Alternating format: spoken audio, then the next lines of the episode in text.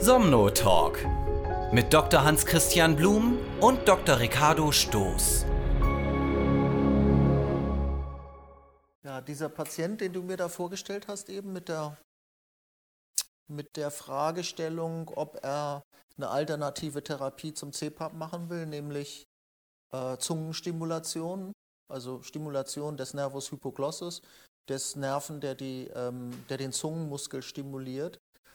Ähm, da geht es ja um die Fragestellung, bei wem kann man das machen?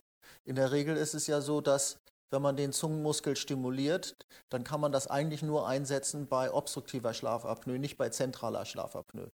Und äh, der Anwendungsbereich für diese Therapie der Zungenstimulation äh, ist ja nur bei obstruktiver Schlafapnoe. Und dieser Patient, da ist die Frage, hat er jetzt eine obstruktive Schlafapnoe oder Warte mal Moment, ja? ich sage erstmal, wir sagen erstmal Hallo, oder? Wenn wir jetzt Können anfangen. wir auch sagen, also, können wir auch äh, machen. Äh, hallo, äh, liebe Fangemeinde, ähm, zum dritten Somno-Talk äh, heute. Und wir sprechen gerade schon über einen, einen Patienten, den ich in der Sprechstunde hatte und dem ich dem Ricardo vorgestellt habe. Ähm, ich erzähle ganz kurz was von dem Patienten. Der kam, weil er ähm, schon seit drei Jahren ein diagnostiziertes Schlafapnoe-Syndrom hat und jetzt einen Hypoglossus-Schrittmacher implantiert haben möchte und im Rahmen der Vordiagnostik bei einer Polysomnographie ein zentrales Schlafapnoe-Syndrom beschrieben worden ist und deswegen äh, gesagt worden ist, man könnte die Therapie mit dem Hypoglossus-Schrittmacher nicht machen. Und du hast dir die Kurven angeguckt. Ja, das ist fraglich. Er hat einige zentrale Ereignisse, aber ähm, deutlich mehr obstruktive Ereignisse und hauptsächlich auch Hypopnoen, also keine kompletten Atemaussetzer, sondern ähm, Phasen mit verminderter Atmung.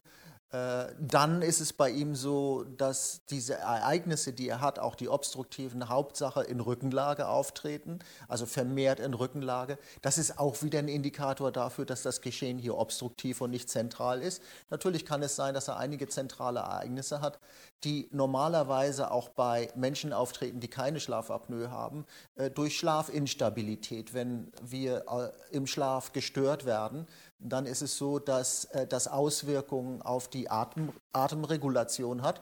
Und äh, bei häufigen äh, Störungen des Schlafes es dann zu zentralen Apnoen äh, kommt, die aber als völlig normal anzusehen sind. Wobei man sagen muss, wir berufen uns jetzt hier auf die automatische Analyse des Ausdrucks der Polysomnographie und ein paar kurzen Phasen, die ausgedruckt sind, also ja. nicht auf die Auswertung äh, an sich der, in dem anderen Schlaflabor der Rohdaten. Das wäre immer schön, wenn man die wirklich echte Aufzeichnung sich durchgucken könnte, aber das irgendwie nicht funktioniert, was mich ehrlich gesagt wundert. Ich dachte, es gibt einen, einen generellen standardisierten Datenexport und man müsste das von der Festplatte runterziehen können und dann sich anschauen. Naja, viele Schlaflabore verwenden unterschiedliche Geräte. Und für unterschiedliche Geräte brauchst du unterschiedliche Apps, um die wirklich sehen zu können. Das bedeutet, wenn wir jetzt einen Patienten haben, der im Schlaflabor XY gewesen ist, dann müssen wir die Software kaufen, die man normalerweise auch also benutzt. Es gibt keine ja? Schnittstelle es, und kein allgemeines schon, Datenformat. Doch, es gibt es schon. Es gibt das EDF-Format, das European Data Format. Ähm, das ist ein standardisiertes Format, das auch veröffentlicht ist und zugänglich für jeden ist. Und ähm, viele Systeme, wie auch unser System, sind in der Lage, EDF-Format zu lesen. Ähm, allerdings Und auch zu generieren? Ja, ja, aber wir können es wir, wir können es auch generieren von unseren Aufzeichnungen. Mhm. Aber das externe Schlaflabor muss natürlich die Aufzeichnung in EDF exportieren, damit wir es dann in EDS, EDF lesen können. Und ähm, ich habe schon verschiedene Patienten gehabt, die bei uns gewesen sind, die eben die Bitte hatten, dass sie ein, ähm, die Aufzeichnung auch direkt online mit, mit, nach Hause nehmen können. Mhm. Und dann machen wir das so, dass wir das in EDF exportieren. Und ich sage dann auch meinen Patienten, äh, das könnt ihr euch im Internet runterladen und dann könnt ihr euch auch die eigene Aufzeichnung ansehen. Alles klar. Dann werde ich das mit dem Patienten besprechen. Du hast was vorbereitet für heute, hast du gesagt. Ja, also ich habe jetzt nicht äh, so in dem Sinne ein großes Programm vorbereitet. Äh, ich habe eigentlich nur so ein paar äh, Stichworte oder, oder so, ja, Stichworte kann man schon sagen, die immer wieder im Gespräch mit Patienten aufkommen, wo Patienten mich fragen, die wir mal, ähm, ähm, die wir mal diskutieren könnten. Und äh, dabei spielen natürlich auch immer so Fragen nach alternativen Therapien äh, zur, ähm, zum Goldstandard, zur Goldstandardtherapie, nämlich der CPAP-Therapie bei Schlafapnoe eine Rolle. Patienten wollen immer wissen, ich habe hier und da gelesen, da gibt es doch jetzt das und jenes. Ähm, kann ich das machen? Wirkt das? Und für mich ist es dann immer eine Frage der Abwägung. Äh, es ist unbestritten eigentlich, dass es keine wirklich wirksame alternative Therapie, und hier meine ich nicht alternativ im Sinne von grün, sondern alternativ andere Therapie, äh, gibt für Schlafapnoe als die, äh, als die CPAP-Therapie. Alle anderen Therapien wirklich sind nicht so effektiv wie die CPAP-Therapie. Haben einen geringeren Wirkungsgrad, so könnte man sagen, oder? Ja, einen, ja, einen geringeren Wirkungsgrad. Also äh, zu, äh, zu einem geringeren Anteil werden die Atemaussetzer behoben mit diesen anderen Therapien. Während die größte Zahl oder fast alle Atemaussetzer behoben werden, wenn man, äh, wenn man äh, äh, CPAP nimmt. Das ist genauso wie, wie, wie, wie, wie mit der wie mit der Coronavirus-Impfung. Manche äh, schaffen da mehr und andere schaffen weniger. Ähm, bei, der, äh, bei den alternativen Therapien zur CPAP-Therapie ist es aber so, dass ganz wenige Therapien die Anzahl der Atemaussetzer, die ein Patient hat, auf unter 50 Prozent reduzieren können. Also wenn wir uns auch die operative Weichteiloperation ansehen, also die Uvulopalato-Pharyngoplastik, wenn man da eine Meta-Analyse macht und sich alle Studien ansieht, die in der Vergangenheit da publiziert worden ist, so kann man statistisch ausrechnen, dass ungefähr diese Weichteiloperationen im Rachen ähm, eine Reduktion des Apnoe-Hypopnoe-Index um 30 Prozent bringen. Mehr nicht. Ja. Und, und, und, und ähnlich ist es mit den Aufbissschienen. Ja klar, es gibt immer Patienten, die davon total gut profitieren und dann ja, aber auch wieder Patienten sagen, nicht. Also ne? bei den Schienen habe ich den, den Eindruck, dass es schon einzelne Patienten gibt, die wirklich einen großen therapeutischen Effekt haben. Ja. Meist die, die schon sozusagen prima vista eine Retrognathie haben.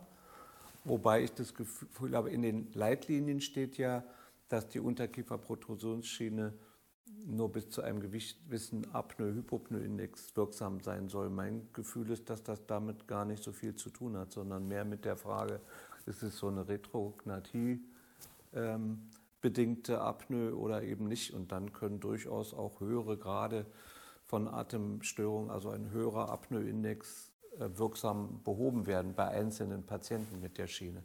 Also ich weiß nicht, ich würde es jetzt nicht abhängig machen vom Apnoe-Hypopnoe-Index, ob ich einem Patienten das als Alternative nennen würde. Ja, das äh, sehe ich genauso. Obgleich es so, schon so ist, dass äh, all diese anderen Therapien, all diese anderen Therapien ähm, in Fachkreisen hauptsächlich empfohlen werden für Ausprägungen der Schlafapnoe, die im leichten bis mittleren Bereich liegen. Die, ah, die ganzen alternativen Therapien werden nicht für schwere Schlafapnoe empfohlen. Dennoch ist es so, dass es auch aus meiner Erfahrung, meiner Praxis so ist, dass auch Patienten mit, einem sehr hohen, mit einer sehr hohen Anzahl von Apnoen und Hypopnoen von einer Aufbisschiene äh, profitieren können. Das sind aber meistens Patienten, die nicht besonders übergewichtig sind, ja. sondern das sind Patienten, die ein Problem mit dem Mittelgesicht haben. Die haben ein schmales Mittelgesicht und vielleicht ein Unterkiefer, der weiter nach hinten zurückgesetzt ist, sodass wenn du den Unterkiefer nach vorne ziehst mit der Aufbissschiene, ähm, es zu einer Straffung der gesamten Muskulatur im Rachen kommt durch das Vorziehen der Zunge hauptsächlich, die ja unten am Unterkiefer ansetzt, dass eine Straffung der Muskulatur ansetzt, die nicht dynamisch ist. Im Fall von ähm, Hypoglossus-Stimulation ist dieses Vorschieben des Zungenmuskels dynamisch, äh, gekoppelt an die Atmung, während bei der, äh, bei der Aufbissschiene das statisch ist. Also die Zunge wird nach vorne gezogen und dann am Oberkiefer befestigt sozusagen. Und äh, gerade bei Patienten, die positionale Apnoe haben, das heißt hauptsächlich Atemaussetzer haben, wenn sie auf dem Rücken schlafen, gerade bei solchen und die, die nicht so übergewichtig sind, bringt die, Protrusion, bringt die Protrusionsschiene schon sehr gute Erfolge. Mhm. Wobei man immer sagen muss, es ist immer erst der zweite Schritt oder die Alternative. Ja klar, es ist immer die Alternative zur CPAP-Therapie. Ja. Auch deswegen, weil wenn man wiederum jetzt eine Meta-Analyse macht von, äh, von äh, der Effektivität einer einer äh, Aufbissschiene, dann wird man auch sehen, dass die vielleicht ein bisschen besser als 30 Prozent ist, aber viel besser auch nicht. Ja? So dass man immer erst CPAP ausprobieren sollte. Ja. Und dann gibt es noch wesentliche Unterschiede bei der Auswahl der Schiene.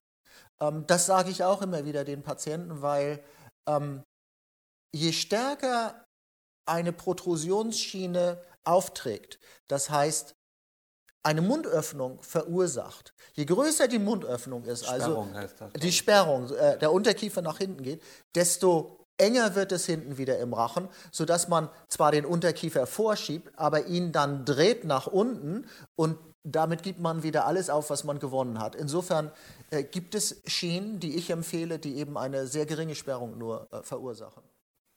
Ich habe jetzt einen Gedankensprung, weil du das äh, gerade so gezeigt hast ich habe manchmal das Gefühl, dass die Kinnbänder sowas auch machen. Hast du da Erfahrung? Weil wenn man dieses sich anschaut, wenn das Kinnband hier oben fixiert ja. ist, dass es den Unterkiefer so ein bisschen nach hinten drückt. Ja. Und dass das vielleicht eher ein negativer Effekt sein könnte. Aber ich bin. Das könnte, das könnte sehr gut sein. Ähm, aber wir haben keine systematischen Daten darüber. Aber rein logisch würde ich sagen, äh, ein Kinnband ist kontraproduktiv. Ähm, auf der anderen Seite, Seite, wiederum ist so, wann setzt man ein Kinnband ein? Man setzt hauptsächlich bei CPAP ein Kinnband ein. Aber es gibt, äh, es gibt ganz interessante äh, ähm, Berichte, die relativ alt sind, so um die Jahrhundertwende, also vom 19. zum 20. Jahrhundert. Äh, gibt es Berichte, wo immer wieder Empfehlungen zu sehen sind, dass man Kinnband benutzen kann, um das Schnarchen zu beseitigen. Viele Leute denken ja, dass das Schnarchen entsteht dadurch, dass sich der Mund öffnet. Das ist aber Quatsch. Man kann genauso gut mit geschlossenem Mund äh, schnarchen. Aber dort werden oder dort wurde empfohlen, Kinnbänder ausschließlich zur Behandlung des Schnarchens einzusetzen. Und da könnte ich mir sehr gut vorstellen, dass das Kinnband das noch schlechter, Diese schlimmer Bilder macht. vom Schnarchmuseum. Ja, genau. Ne? Ja, ja, die habe ich jetzt auch im Kopf. Mhm. Ja, und dann ähm, äh, brauchen wir da ja nicht, eigentlich nicht stehen zu bleiben, weil es gibt da noch äh, andere Dinge, die äh, von gewissem Interesse sind und die äh, in letzter Zeit äh, immer wieder immer wieder in den Medien auftauchen, gerade auch in Sendungen, wo es um Gesundheit geht.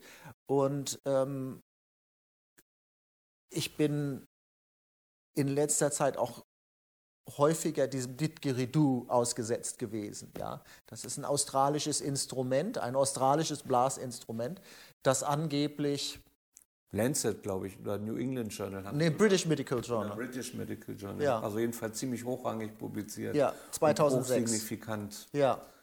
Allerdings ja, ja nee, also dazu, äh, dazu, muss man aber sagen, dass ähm, wir uns die Ergebnisse genau angucken müssen. Denn hauptsächlich wurde in dieser Untersuchung geschaut, inwiefern das Didgeridoo-Spiel nach vier Monaten 25 Minuten täglich an sechs Tagen in der Woche, um wie viel das Didgeridoo-Spielen den Epworth Schläfrigkeit-Index verbessert. Und das war ziemlich signifikant. Die hatten im Durchschnitt ähm, einen Epworth-Index von 12, hatten eine Schlafapnoe im Bereich von 15 bis 30 Atemaussetzer pro Stunde Schlaf und hatten aber auch eine Kontrollgruppe, die nicht Didgeridoo gespielt hat. Und da hat man dann verglichen nach vier Monaten, um wie viel ist der ist, die Epworth, ist der Epworth-Index besser geworden. Und das war schon ziemlich signifikant. In der Gruppe, die Didgeridoo gespielt haben, äh, ist der Epworth-Index von 12 auf ungefähr 6 gegangen. Das ist dramatisch. Die heilsame Wirkung der Musik. Die, so würde ich das äh, auch eher sehen. Denn, äh, äh, denn im Bereich auf die Anzahl der Atemaussetzer hat das nicht die, den gleichen Effekt gebracht. Also weil ich, ich habe das gelesen und soweit ich mich erinnere, ist es so, dass äh, es ist ein gewisser Effekt auch auf den Apnoe-Hypopnoe-Index, der ist hochsignifikant, aber der ist nicht wirklich relevant. Also nicht so, dass er eine klinische Besserung von ja. Äh, ja. dem Ausmaß ja. in Adverse Sleepiness ja. Scale erklären. Ja, es, es ist auch interessant, wenn man dann die Diskussion liest äh, dieser, dieser Studie.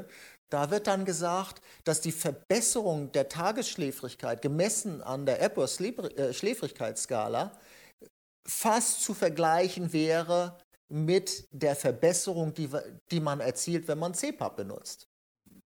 Das mag ja sein, aber ist aber auch anstrengend, die ganze Nacht Didgeridoo zu blasen. Nein, nein, 25 Minuten tagsüber. Also. ähm, aber ähm, wenn man dabei berücksichtigt, dass es zwar diese Verbesserung in der App, im gegeben, gegeben hat, aber nicht eine gleichwertige sozusagen Verbesserung der Anzahl der Atemaussetzer, da muss man doch dem entgegenhalten, dass die Verbesserung der, der, der Tagesmüdigkeit bei Patienten, die CPAP benutzen, auch einhergeht mit einer entsprechenden Abnahme der Anzahl der Atemaussetzer. Tagesschläfrigkeit. Tagesschläfrigkeit, ja, Entschuldigung. Äh, ähm, einhergeht mit einer Abnahme der At Atemaussetzer. Und das war eben nicht beim, beim Didgeridoo-Spielen, wobei man sich dann die Frage stellen sollte, ja, was war denn die Ursache der Reduktion äh, der, äh, der Tagesschläfrigkeit, gemessen an der Epworth-Schläfrigkeit. Mal das ja, ich weiß ja nicht, verblindet war die Studie ja nicht. Wie soll das gehen? Das kann ich dir jetzt nicht genau sagen. Ich weiß nur, dass äh, die, die Gruppe, die Didgeridoo vier Monate gespielt hat, verglichen wurde mit einer anderen, die das Didgeridoo-Spielen erst nach vier Monaten beginnen durfte. Das heißt, die haben wohl nicht gespielt und wohl auch nicht an einem an einem, einem Dummy-Gerät. Äh, aber das, habe ich, das habe ich nicht so ganz nachverfolgen können. Aber das ist ja im Grunde ist es ja dieses, dieses Muskeltraining der Zungengrundmuskulatur. Da gibt es ja noch andere Varianten. Genau, ja, ja. Ein ähnliches Prinzip propagieren. Was mich, weil du jetzt weil gerade so viel über Schläfrigkeit und Müdigkeit sprechen, ähm, man kann ja müde sein, ohne schläfrig zu sein was dann eben mehr in, den insomnischen Bereich geht und so weiter. Also ein Mensch kann sich müde fühlen, ohne schläfrig zu sein. Wärst einverstanden, oder? Ja, weißt du, also müde wird immer im, im, im, im Kontext mit Schlafen benutzt. Ich bin müde, ich gehe jetzt schlafen. Verstehst du? Deswegen, deswegen finde deswegen find ich die Trennung nicht so gut. Ich finde die Trennung ähm, erschöpft besser. Erschöpft und Schläfrigkeit. Erschöpfung. Erschöpfung muss nicht dazu unbedingt dazu führen, dass man auch gleichzeitig schläfrig ist. Okay, also ähm, dann ersetze ich jetzt den Begriff müde durch erschöpft. Ja. Und ja. sage, man kann sich erschöpft fühlen, ohne schläfrig zu sein. Richtig, ja. Was die Frage, die ich mir jetzt stelle, ist, kann man auch schläfrig sein, ohne erschöpft zu sein? Ja, natürlich. Das würde bedeuten, dass die Schläfrigkeit, zu der ja dann auch das Sekundenschlafrisiko beispielsweise im Straßenverkehr und so weiter gehören würde, dass die vorhanden sein kann, ohne dass ich mich erschöpft fühle, um nicht müde zu sagen. Das heißt, das ist ein Risiko, dessen man sich bewusst sein muss und das man nicht merkt. Genau. Genau. Und äh, äh, das ist auch der, der, der ganz entscheidende Punkt und auch ein entscheidender Punkt in, im Zusammenhang mit Fahreignung. Ähm, damals, als ich an der äh, Stanford-Universität war, ähm, ist gerade eine äh, Studie gemacht worden, die diese Frage eigentlich klären sollte. Äh, ich erinnere mich noch, Anna Itoy hatte damals äh, die äh, Studie gemacht und das war eigentlich ganz einfach. Wir haben, die haben ähm, Studenten experimentell müde gemacht, indem sie ihnen gesagt haben, ihr dürft nur vier Stunden pro Nacht über einen gewissen Zeitraum schlafen. Logisch, die haben Schlafverlust, sie werden schläfriger natürlich und ähm, wenn sie dann die Gelegenheit bekommen zu schlafen, dann schlafen sie natürlich viel schneller ein, weil sie ein riesen Schlafdefizit haben. Aber der entscheidende Punkt war eigentlich, dass man gesagt hat, okay, während man die Hirnströme bei diesen Leuten gemessen hat, die, ähm, bei denen man Schlafentzug gemacht hat, ähm, hat man die Hirnströme gemessen und sie dann vor einen Bildschirm gesetzt. Und an dem Bildschirm mussten diese Probanden dann sagen, wie hoch die Wahrscheinlichkeit von 0 bis 100, wie hoch die Wahrscheinlichkeit ist, dass sie in den nächsten zwei Minuten einschlafen werden. Und das hat man immer wiederholt. Ergebnis dieser Untersuchung war, dass im Durchschnitt die Menschen nicht in der Lage sind, verlässlich zu sagen, wann wir einschlafen werden. Und das ist eben auch dieses ganz große Problem, das wir haben äh, im Bezug auf Fahreignung. Herr Doktor, ähm, ich bin zwar müde tagsüber, äh, aber beim Autofahren einschlafen passiert mir nie. Ich merke das, ich fahre dann kurz auf die Raststätte und mache ein kurzes Nickerchen und dann geht das wieder. Aber Sekundenschlaf habe ich nicht. Nein. Wie oft hören wir das? Ja, das, das hören wir sehr häufig. Und in der Tat ist es auch so, dass wir, das kenne ich auch aus eigener Erfahrung, äh, dass wir beim Autofahren, was ja eigentlich eine monotone Situation ist, dass wir Müdigkeit wahrnehmen können. Und auch aus eigener Anschauung kenne ich es, dass ich sage, ah, sind nur noch drei Kilometer, ich fahre weiter, dann bin ich zu Hause. Aber in Bezug auf die Studie, die ich gerade erwähnt habe, kann das fatal sein, weil wir wissen nicht, ob wir noch auf den letzten drei Kilometern einschlafen. Und überhaupt ist es so, dass ähm, die meisten Unfälle mit dem Auto kurz vor dem Ankommen nach Hause passieren, weil äh, da ist es im Grunde schon so im Kopf, ach, ich bin angekommen, bin Nicht aber noch, schon im Bett ich, im ich, Kopf. bin, ich bin schon im Bett, ja, Ja, so ja. nach dem Motto. Und dann lässt die Aufmerksamkeit noch mehr nach, als sie schon nachlässt durch die, durch die Müdigkeit. Ein immer wichtigeres Thema, habe ich den Eindruck. Ja, also es, es ist ein unheimlich wichtiges Thema und äh, das wird es auch lange bleiben und in dem Zusammenhang natürlich auch ähm, Schlafapnoe, äh, die dadurch verursachte Müdigkeit, dann die Therapie mit CPAP und die Anzahl an Patienten, die wir beide auch immer sehen, die auch unter CPAP und nachgewiesener Benutzung des Gerätes immer noch den Eindruck haben, dass sie müde sind, dass sich die Müdigkeit vielleicht etwas verbessert hat durch die Behandlung äh, mit dem CPAP-Gerät und ähm, äh, es immer wieder eine Anzahl von Patienten gibt, die trotz religiöser Benutzung des CPAP-Geräts sich tagsüber noch müde fühlen und auch messbar noch müde sind, wenn wir sie dann untersuchen im Schlaflabor. Das ist schon ein großes Problem. Es betrifft jetzt nicht die riesige Anzahl von Patienten. Ich würde 10% sagen, würde 10, ich Pro- geschätzt 10 Prozent. Aber es ist ein sehr ernstzunehmendes Thema. Mit vielen, vielen Differentialdiagnosen von depressiver Störung bis ich weiß nicht was. Aber auch, das hat aber auch forensische Konsequenzen, also rechtsmedizinische Konsequenzen.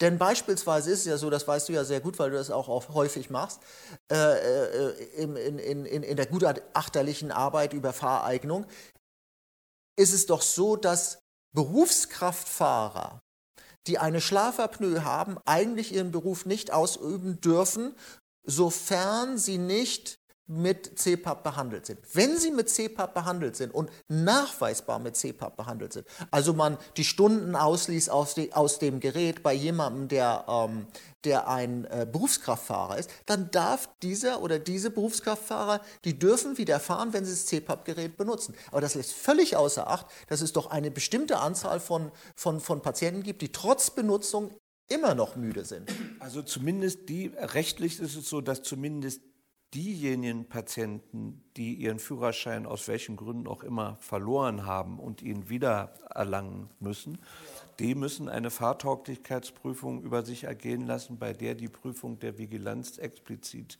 gefordert ist. Also da reicht es nicht aus, CPAP regelmäßig zu benutzen, sondern man muss, äh, da gibt es die sogenannten BAST-Empfehlungen, Bundesanstalt für Straßenwesen, die geben Begutachtungsempfehlungen raus und da geht es um die Fahrtauglichkeit. Und interessanterweise, würde mich auch interessieren, was du dazu sagst, Äh, da sind bestimmte Kriterien für die Untersuchung angegeben, sozusagen vorgegeben, wie man das als Schlafmediziner äh, beurteilen soll. Und da stehen unter anderem drin, ich habe es jetzt nicht komplett im Kopf, aber ein äh, Reaktionsteste, wie wir sie auch machen, aber mindestens 30 Minuten. Das ist die eine Forderung, die dran ist. Was nicht drin steht, ist MSLT oder MWT, interessanterweise. Dafür aber Pupillographie. Die Pupillographie ist explizit erwähnt als Verfahren. Und dann diese Wiener äh, Tauglichkeitsgeschichten, also diese Computerteste, die stehen da auch noch drin. Und als letzte ähm, Untersuchungsmethode explizit erwähnt ist Fahrprobe.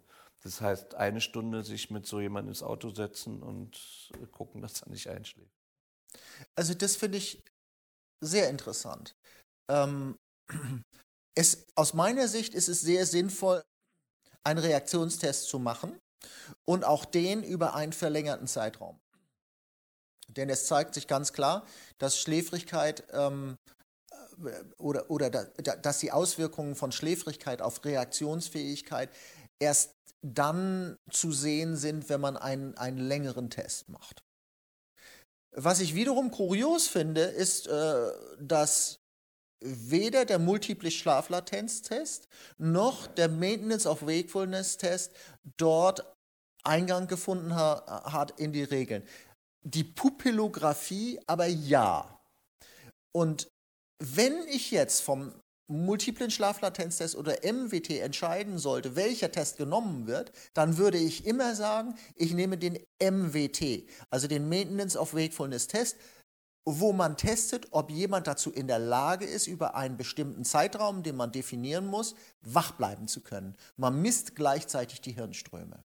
Während man beim MSLT misst, wie schnell jemand einschlafen kann. Multiple Schlaflatenztest. Genau. Und was wir ja in der Fahrsituation haben, ist ja nicht, ist ja nicht, ist ja nicht die Bedingung, dass man sagt, ich muss jetzt so schnell wie möglich einschlafen am Steuer, sondern ich muss wach bleiben. Also es macht schon Sinn, den Maintenance of Wakefulness Test zu machen, wenn es um Vereignung geht und nicht den multiplen Schlaflatenztest. Ja. Aber das Entscheidende ist, die Pupillographie ist eher mit dem MSLT zu vergleichen und nicht mit dem MWT. Und daher. Also das Interessante ist ja, das sind Empfehlungen, äh, bei denen man nicht erkennen kann, welches Gremium zu diesen äh, Entscheidungen gekommen ist, auf welcher Literatur das basiert, sondern das steht da einfach so drin. Ja, da würde mich mal interessieren, wer da, äh, wer da äh, beraten hat. Ja, ja, mich auch interessieren. Vielleicht kann man, vielleicht Maintenance of Wakefulness Test oder der multiple Wachbleibetest funktioniert so, dass man äh, unter Messung der Hirnströme äh, 20 Mal in ein äh, in einem Raum in halbliegender Position, halb verdunkelt, richtig versuchen soll, wach zu bleiben, also nicht ja, einzuschlafen. Über 20 Minuten äh, beim, äh, beim regulären Test, aber äh, der, der, der multiple ähm, äh, Wachtest, also der Maintenance of Wakefulness Test, in, unter, unter, diesen Umständen sollte über einen längeren Zeitraum, nämlich 40 Minuten, durchgeführt werden. Ja. Jedenfalls, damit kann man dann eben zeigen, dass man äh, in der Lage ist, in, dieser, in diesem Zeitraum nicht einzuschlafen. Ja. Was ja dann für die Fahrtauglichkeit und, Sinn und machen würde. Wäre für mich am, am, am Logischste, ja. ja. Machen wir ja auch. Also ich, das sind ja auch nur Empfehlungen. Am Ende ist es so, dass im, im Streitfalle ein Richter entscheiden würde, ob man das jetzt richtig gemacht hat oder nicht. Ja. Und da muss man sich auf wissenschaftliche Daten berufen letztendlich und natürlich dann eben auch auf solche Empfehlungen. Was hatte ich mir hier noch äh, notiert? Ich habe mir noch ein paar kuriose Dinge notiert. Ähm, auch das höre ich hin und wieder. Hörst du das hin und wieder? Mond und Schlaf. Ach, gerade jetzt wieder. Aber sehr nett und so. Ich hatte eine total nette Patientin. Und die ähm, kam jetzt zur ersten Kontrolle der CPAP-Therapie und sie ist wirklich glücklich und kommt gut damit zurecht und so. Wieder erwarten, wie das so häufig ist. Ja. Sie hat sich riesen Gedanken gemacht und man musste lange Gespräche führen, sie doch davon zu überzeugen, es zu probieren. Also sie kam jedenfalls sehr glücklich wieder und sagte, aber eine Sache würde mich interessieren, aber bitte lachen Sie mich nicht aus. Das ist mir total peinlich. Aber ich habe das Gefühl, bei Vollmond kann ich nicht so gut schlafen. Kann das denn sein? Und das höre ich oft. Ich höre das auch äh, so oft nicht, aber ich höre das hin und wieder. Ähm, und äh, interessanterweise ist es auch so, dass es da auch äh, wie zu fast allem äh, eine wissenschaftliche Untersuchung gibt, die 2013 ähm, publiziert worden ist. Äh, und zwar von Wissenschaftlern äh, der Uni in Basel. Die haben geschaut, wie sich die unterschiedlichen Mondphasen auf den Schlaf auswirken. Das heißt, sie haben geguckt, wie gut war der Schlaf. Und da gibt es ja, wenn man eine Schlaflaboranalyse macht, gibt es ja Parameter, an, anhand derer man feststellen kann, wie gut ein Schlaf ist. Ja? Wie viel Zeit man wach gewesen ist, wie oft man wach gewesen ist und so weiter und so weiter. Und dabei hat man festgestellt, dass insbesondere bei Vollmond die Leute einen statistisch signifikant schlechteren Schlaf hatten als zu den anderen Mondphasen. Aber liegt das daran, dass Vollmond ist? Oder nein, liegt nein. daran, äh, dass die Patienten nein, wissen, dass Vollmond ist? Nein, äh, ähm, es war so, ich weiß jetzt nicht, ob alle oder eine Kontrollgruppe nur nicht wussten, dass Vollmond ist. Und dass auch abgedunkelt wurde. Also es war, es war nicht so, dass im Schlaflabor die Fenster äh, nicht abgedunkelt waren und die den Mond hätte sehen können. Alles war, das war schon abgedunkelt. Ähm, man hat einen gewissen, ein, eine gewisse Verbindung zu einer Reduktion des Melatoninspiegels festgestellt. Das heißt, weniger Melatonin ähm, während der Vollmondphase. Und das könnte eventuell eine Ursache sein, weshalb die Patienten schlechter geschlafen haben. Nun würde ich nicht sagen, ein geringerer Melatoninspiegel wird ich weiß nicht, ob ein geringerer Melatoninspiegel jetzt im Endeffekt dazu führen würde, dass es eine fortlaufende schlechtere Schlafqualität gibt. Ich würde eher annehmen, dass das Timing des Schlafes verändert ist. Aber man hat dann, wie man das ja so häufig macht, wenn man eine wissenschaftliche Untersuchung macht, man hat dann eine, eine, äh, eine Ursache dafür diskutiert. Und die Ursache, die diskutiert wurde, war, dass in den Anfängen der Menschheit, als wir noch Jäger waren, es so ist, dass wir uns trainiert haben, ähm, bei Vollmond zu jagen, weil man da besser gucken kann und dementsprechend da weniger schlafbereit waren, damit wir jagen konnten. Und das soll heute noch irgendwo nachwirken. Interessant, ja. Ja, also. Ähm ja, kann man nicht zu sagen. Ja. Ich meine, das ja. ist ja auch häufig so, das sind nur einzelne Studien, die irgendwann dann mal gemacht worden sind, die erwähnenswert sind, aber eher so als interessant. Genau, das erinnert mich an die, die Studien zu elektromagnetischen Feldern oder zu Magnetfeldern und und Schlaf. Oh ja, das, aber das hat abgenommen. Ne? Ich weiß noch an, in den 90er Jahren, als wir Schlaflabor gemacht haben, diese ganzen Diskussionen über das Totlegen des Schlafzimmers und keine elektrischen Ströme. Und ähm, heute ist das wahrscheinlich mit den ganzen Handys und diesen ganzen Endgeräten, die wir im Schlafzimmer haben, ist das, das überhaupt kein Thema mehr. Also im Moment aktuell ein großes Thema ist Fatigue, Fatigue-Syndrom als Post-Corona-Effekt. Äh, ja, ja und ja. doch recht interessant. Also ich habe wirklich Patienten, die glaubhaft und nachvollziehbar nicht nur an diesem Fatigue, also dieser Müdigkeit, lange nach, äh, ja. nach Covid-Erkrankung klagen, sondern die auch wirklich kognitive Störungen haben, Erinnerungslücken, können sich Dinge schlechter merken. Das ist sicherlich interessant. Die, die, die Frage, die sich daraus ergibt, ist, ähm, ist das die gleiche Pathogenese? Also ist, ist die Störung im gleichen Bereich? Ich glaube es eher nicht. Diskussionen drüber, ja, ob das wirklich eine, eine ähm, biologische Wirkung des Virus im Gehirn oder im zentralen ja. Nervensystem ist. Oder Schäden, die da Oder indirekt wurden. entstanden ja. ist. Also ja. es, es, gibt zum Beispiel eine Korrelation zwischen Fatigue und Angst. Also der ähm, nicht der, den, den konkreten Folgen der Erkrankung, sondern der Angstkoppelung mit der Erkrankung. Covid ist ja nicht wie, wie Grippe oder so, sondern ist auch mit großer Angst besetzt. Ist mit großer Angst besetzt und, und das nicht zuletzt auch deswegen, weil die Medien davon völlig dominiert sind. Ja. ja. Und am schlimmsten die Kollegen. Ich habe ja viele Kollegen als Patienten. Und wenn man als Arzt an Covid erkrankt, dann äh, ist in, weil man wahrscheinlich die Daten kennt und dauernd damit zu tun hat und davon hört und so weiter, ist die Angst, äh, auf Intensivstation zu landen ja, oder ja. Mhm. intubiert werden zu ja, müssen, weil man weiß, dann ist die Sterblichkeit hoch. die ist enorm. Und wir haben mehrere Kollegen, die es gut überstanden haben, die gar nicht im Krankenhaus waren, die sagen, Christian, das Schlimmste ist, äh, das erstmal zu verarbeiten. Also die Angst, die ich da hatte in diesen drei Wochen, das ist die schlimmste Phase meines Lebens gewesen. Also das ist natürlich etwas, was sich dann auch auswirkt und völlig unabhängig davon ist, wie schwer krank man dann eigentlich ja. gewesen ist. Also besser, man kriegt es nicht.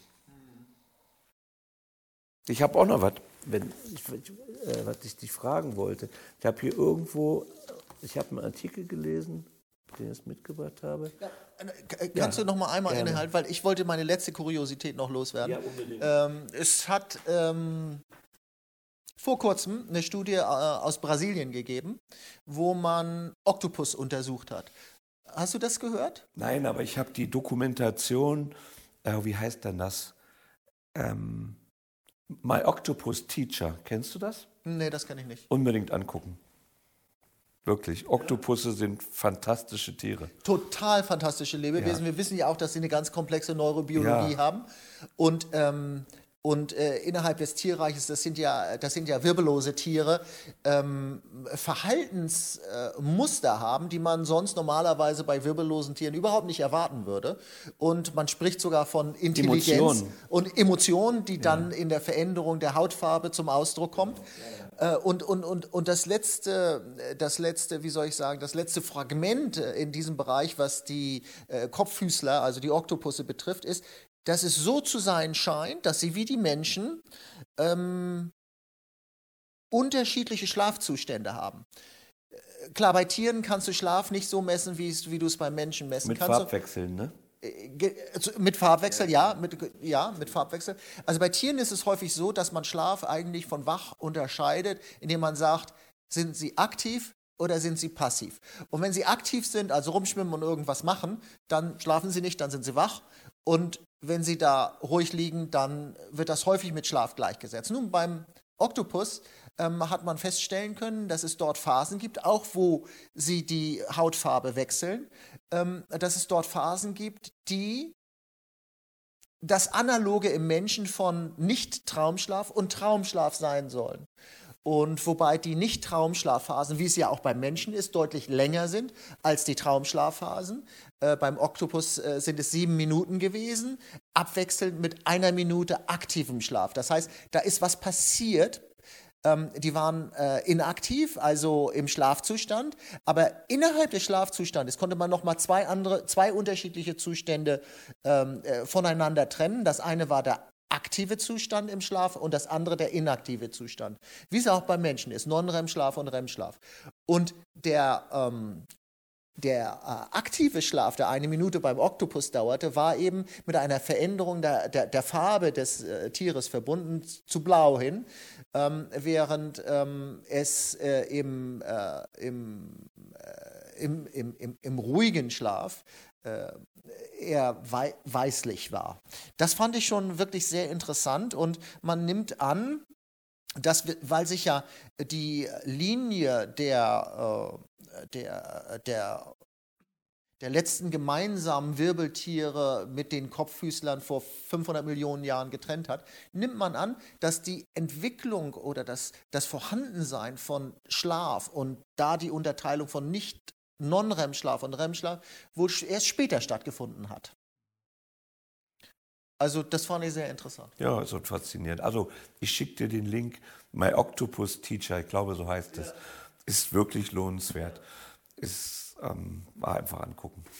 Ich habe noch, ich habe was gelesen in, in meinem pneumologischen äh, Paper über Herzfrequenzvariationen und Schlafapnoe und kardiovaskulärem Risiko.